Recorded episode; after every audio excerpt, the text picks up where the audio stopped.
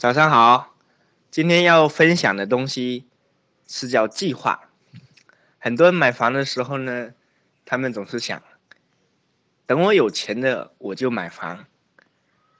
那所以呢，他的完整的计划就是，哎，我有钱，那接下来买房，这是他的完整计划。